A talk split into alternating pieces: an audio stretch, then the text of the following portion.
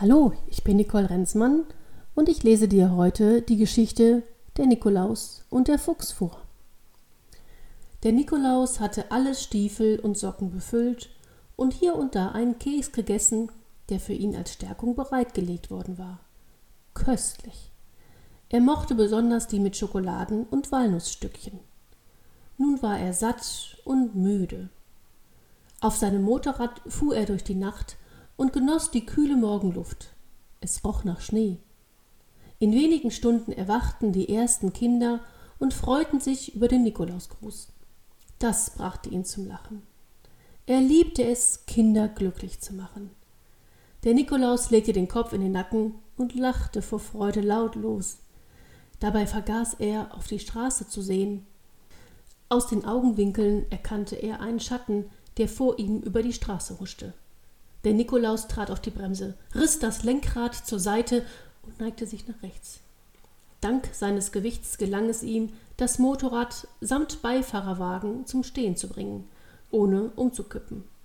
Was war ihm vor die Reifen gelaufen? Der Nikolaus knipste seine Taschenlampe an. Und da sah er das Dilemma. Dort lag ein kleiner Fuchs. O je, er hatte sich verletzt.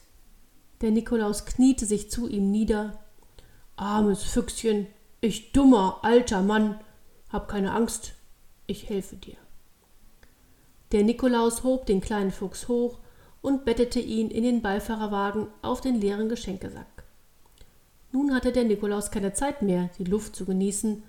Er schaltete auf Flug um und raste durch die Nacht dicht bei den Sternen am Mond vorbei und zu seinem Wolkenschloss. Seine Wichtel warteten schon auf ihn mit einer großen Kanne heißem Tee. Nach der erledigten Arbeit setzten sie sich gewöhnlich zusammen und der Nikolaus erzählte die tollsten Geschichten von seinen Fahrten. Doch dafür blieb dieses Mal keine Zeit. Der kleine Fuchs musste versorgt werden. Er jaulte ängstlich. Die Wichtel in ihrer besonnenen Art beruhigten den Fuchs. Wichtel Nummer zwei hatte einen Abschluss als Doktor er tastete den Fuchs vorsichtig ab und stellte eine gebrochene Vorderpfote fest. Dr. Wichtel verwand die Pfote und gab den Fuchs in die Obhut von Wichtel Nummer 6. Das war der Tierpfleger, der dem Füchslein frisches Wasser und einen Napf voll Futter brachte. Von all den vielen Wichteln und dem Nikolaus war der Fuchs eingeschüchtert. Er trank nur einen kleinen Schluck Wasser. Der Nikolaus hob den Fuchs hoch und legte ihn auf eine warme Decke nah ans Feuer. Dann setzte er sich in seinen Sessel, die Wichtel versammelten sich darum, hockten sich auf die Sessellehne, auf den Boden oder den Beistelltisch neben dem Kamin. Der Nikolaus erzählte von seinen Erlebnissen in diesem Jahr. Dabei tranken sie köstlichen Tee.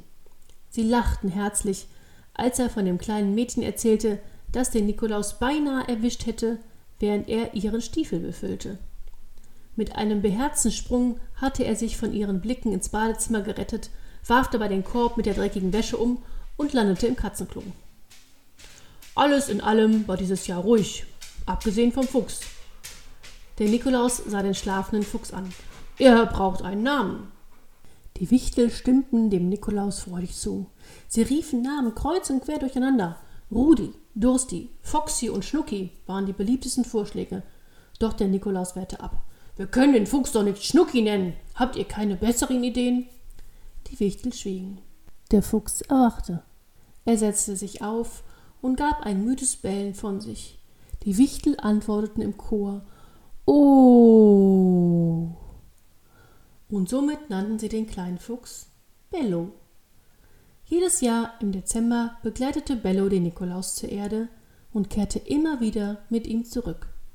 Gemeinsam mit den Wichteln und dem Nikolaus lebte Bello ein glückliches Leben im Wolkenschloss und war nie wieder allein. Hat dir die Geschichte gefallen? Dann lass mir doch ein Herzchen da. Weitere Geschichten von mir findest du hier auf dem Kanal oder auf meiner Webseite. Ich danke dir fürs Zuhören. Liebe Grüße. Tschüss.